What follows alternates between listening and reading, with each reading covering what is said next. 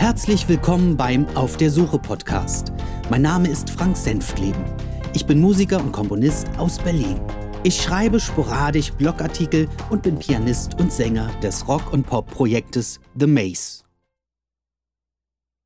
Heute auf der Suche nach Jameson, das Böse und vom Rockmusical zur Klassik. In dem Song der ersten allgemeinen Verunsicherung Einmal möchte ich ein Böser sein, heißt es, die Bösen sind nicht gut. Für eine Geschichte hingegen sehr wohl. Jörg wollte unseren Hauptcharakteren grundsätzlich eine reine Seele überstreifen, mit vielen guten und nennenswerten Eigenschaften und Fähigkeiten. Die Bedrohungen und Ängste in unserer Geschichte sollten prinzipiell von außen kommen. Schön und gut, sie existieren. Nun haben wir uns für das Musical jedoch einen Zeitstrang ausgesucht, wo all diese Bedrohungen und Gefahren kaum eine Rolle spielen. Nur wenn wir in die Vergangenheit der Gesamtidee schauen, erfahren wir von Ereignissen, die gefährlich waren und Dramatik erzeugen könnten. Aber eine Geschichte, die ausnahmslos aus Rückblenden besteht, steht meiner Meinung nach nicht zur Diskussion. Thorsten und ich waren uns einig, dass sich etwas ändern müsse, um Spannung in den vorgegebenen Zeitverlauf des Musicals zu bringen. Konflikte müssen ausgetragen werden, Harmonie und Disharmonie entstehen. Gegensätze müssen aufeinandertreffen. Nur auf diese Weise kann man den Zuschauer für sich gewinnen und ihm einen unterhaltsamen Ansatz geben, mitzufiebern. Mir kann keiner erzählen, dass sechs Menschen, in diesem Fall unsere Hauptcharaktere, auf engstem Raum und langer Zeit unter echten Bedingungen keine Konflikte entfachen. Ebenso können Auseinandersetzungen eskalieren. Vor allen Dingen aber muss etwas mit der Geschichte passieren, damit man diesen Zustand ändern kann.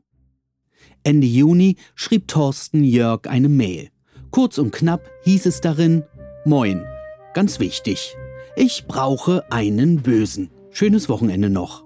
Das war gut. Das war endlich etwas, das mir gefiel und meinen Vorstellungen am nächsten war. Ich war begeistert. Da schoss mir ein weiterer Song, diesmal von Die Ärzte, durch den Kopf. Ja, wir brauchen einen El Cativo, denn er weiß, das Böse siegt immer, dreckig, feige und gemein. Eine dramaturgisch sinnvolle Ergänzung konnten wir gut gebrauchen. Ein Gegenspieler zu den anderen, einer, der in gewissenloser, finsterer Absicht handelt, war dafür wie geschaffen. Wobei das Böse bei uns nicht siegen sollte, aber man weiß ja nie. Du hast mich hintergangen, du bist nie mehr allein, denn täglich dringe ich nun in deine Träume ein. Ich werde dich vernichten, lass keine Gnade gelten denn du hast mich verraten, es trennen uns nun Welten. Werd langsam demontieren, Beruf, Karriere, Leben, wirst es nicht mal merken, dein Dasein aufzugeben. Ich schenkte dir Vertrauen, ich stand voll hinter dir, du hast mich ausgenutzt und standst nie hinter mir musste es so enden. Was hast du nur getan? Es wird nie wieder besser. Kommt nie mehr in die Bar. Es hat mich tief getroffen. Es kommt nicht mehr ins Lot. Es tut so schrecklich weh. Ich wünschte, du wärst tot. Jörg sah diese Chance leider nicht. Als erste Antwort kam Moin Beck, wie böse. Es gibt einen Zweifler im Team. Eigentlich der erste Offizier und beste Freund vom Hauptdarsteller, mit dem er Dialoge ausfechten soll. Reicht Zweifeln oder muss dieser richtig kontraböse zu den anderen sein? Das würde dann schwierig werden, roten Faden modifizieren und so. Im Übrigen hatten wir in unserem roten Faden noch gar keine Geschichte. Ich fragte mich, was soll aus welchem Grund außer Jörgs ursprünglichen und eigenen Songs geändert werden? Nach einer kurzen telefonischen Auseinandersetzung willigte Jörg dann ein, diese Idee zu verfolgen. Wenige Tage später brach eine kleine Welt zusammen. So musste sich Jörg gefühlt haben, als wir unsere nächsten Ideen präsentierten. Thorsten und ich grübelten eine ganze Weile, bis wir das perfekte Szenario zusammengestellt hatten.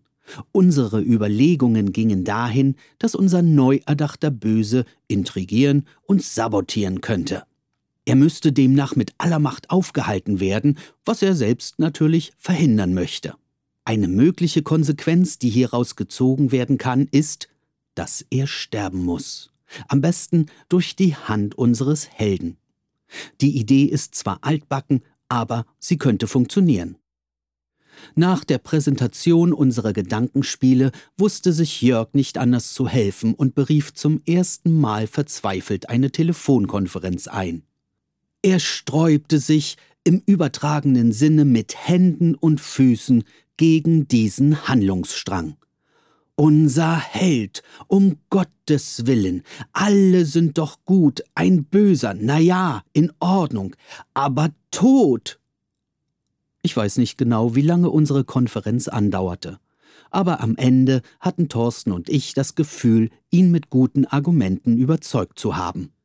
In den nächsten Wochen wussten wir, dass wir daneben lagen.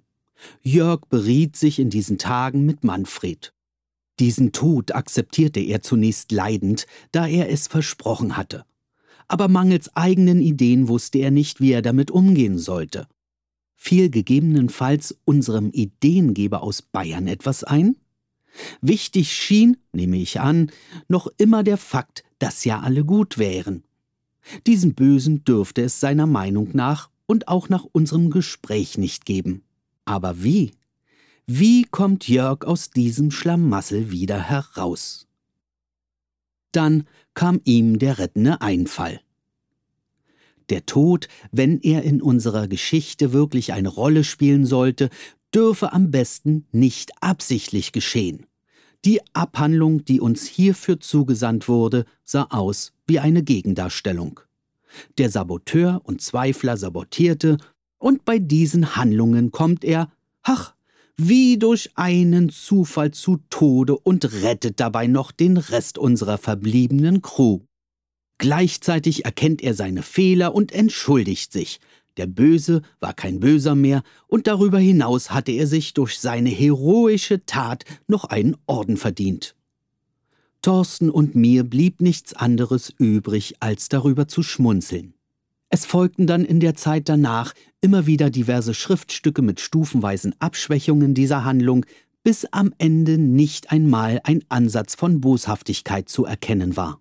Der Ursprung, dass der Böse durch seine Taten ein gerechtes Ende finden muss, wurde scheibchenweise kaputt gemacht. Wir versuchten zwar unser ursprüngliches Ziel zu retten, aber einen positiven Beschluss gibt es darüber bis heute, nach mehr als vier Monaten immer noch nicht. Schade. Seit wir anfingen, das Stück zu schreiben, hat Jörg zwar regelmäßig etwas von Teamarbeit und jeder kann seine Ideen einbringen gepredigt, aber allem Anschein nach geht nur, was ihm selbst vorschwebt oder was allein ihm gefiel.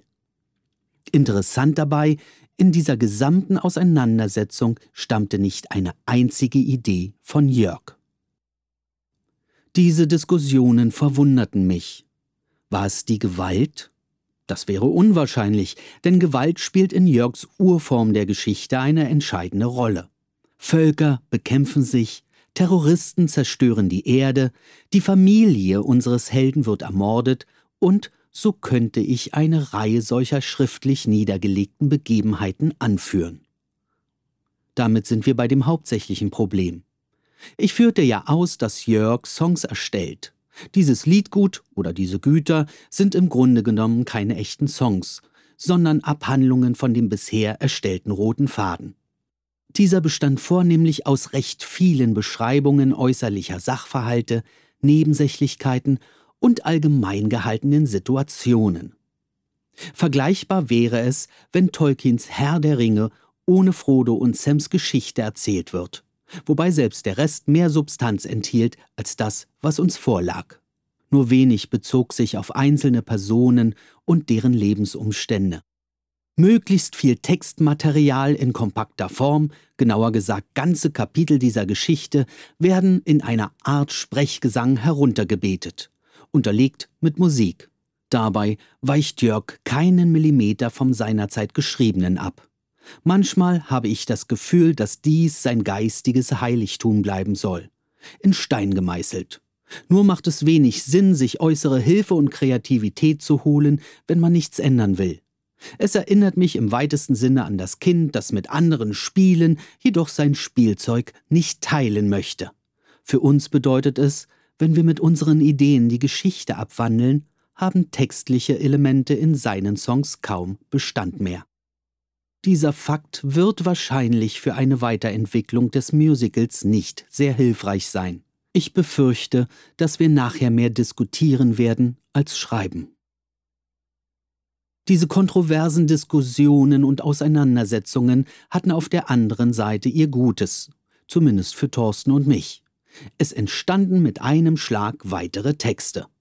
Dieser Sachverhalt beflügelte nunmehr meine Fantasie und ich konnte komponieren. Gezielt und mit echten Bildern im Kopf. Und vor allen Dingen war dies kein Komponieren auf einen Verdacht hin. Vom Rockmusical zur Klassik. Oh je, was habe ich nur getan? Jörgs Ehrgeiz, ein Musical zu schreiben, hatte einen Ursprung. Nein, ich meine nicht seine Popstückchen aus den guten alten 80ern, ein ganz anderes Ereignis ging unserem Vorhaben voraus. Jörg besuchte Buddy, ein Musical über Buddy Hollys Leben. Ihm gefiel es. Begeistert und fasziniert sah er darin die Idee geboren, ein eigenes Stück um seine erdachten Helden zu erschaffen. Die Musik der 50er und 60er Jahre mag er. So etwas wollte er. Die Leute sollen von ihren Zuschauersesseln aufspringen und am liebsten bei diesem Theaterstück mittanzen und singen. Dagegen hätte ich nichts. Das Problem, diese Herangehensweise in Betracht zu ziehen, liegt an der Vorlage. Wir haben keinen Buddy Holly mit Brille und Gitarre. Es gibt in unserer Sammlung von Ideen und Vorstellungen keine mitreißenden und bekannten Songs, die jeder kennt, geschweige denn eine Zeitlinie, die Parallelen aufweist. Unsere Erzählung ist weit von dem entfernt, was Buddy Hollys Lebensgeschichte ausmacht. Und genau hier bricht der Ansatz zusammen. Die Geschichte, an der wir schreiben, ist düster, nicht leicht verdaulich, behangen von Schwermut und Hoffnungslosigkeit und ein Stoff, der zum Nachdenken anregen soll. Zudem spielen alle erdachten Ereignisse in der Zukunft. Wie soll ich dabei die Menschen zum Tanzen animieren? Das wäre so, als ob ich im Musical Jesus Christ Superstar einen lustig bemalten Clown als Hauptcharakter auf die Bühne stellen würde, der Späße macht. Wobei, ein Clown am Kreuz Nee, das geht nicht. Wir haben darüber nie ernsthaft diskutiert. Seine Vorstellungen teilte mir Jörg anfangs in Grundzügen mit.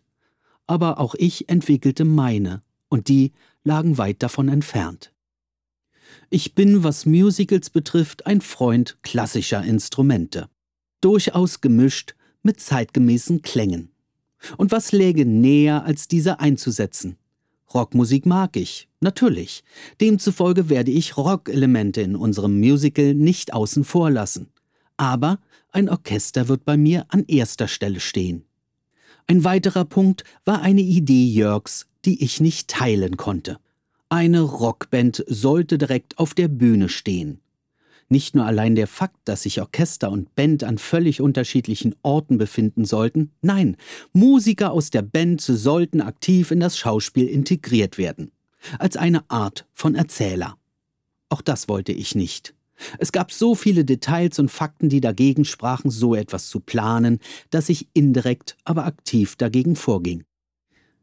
Wenn ich allein an den Platz denke, der mir auf einer mutmaßlich kleinen Bühne nachher fehlt, ganz zu schweigen von den akustischen Herausforderungen, die eine Rockband mit sich bringt.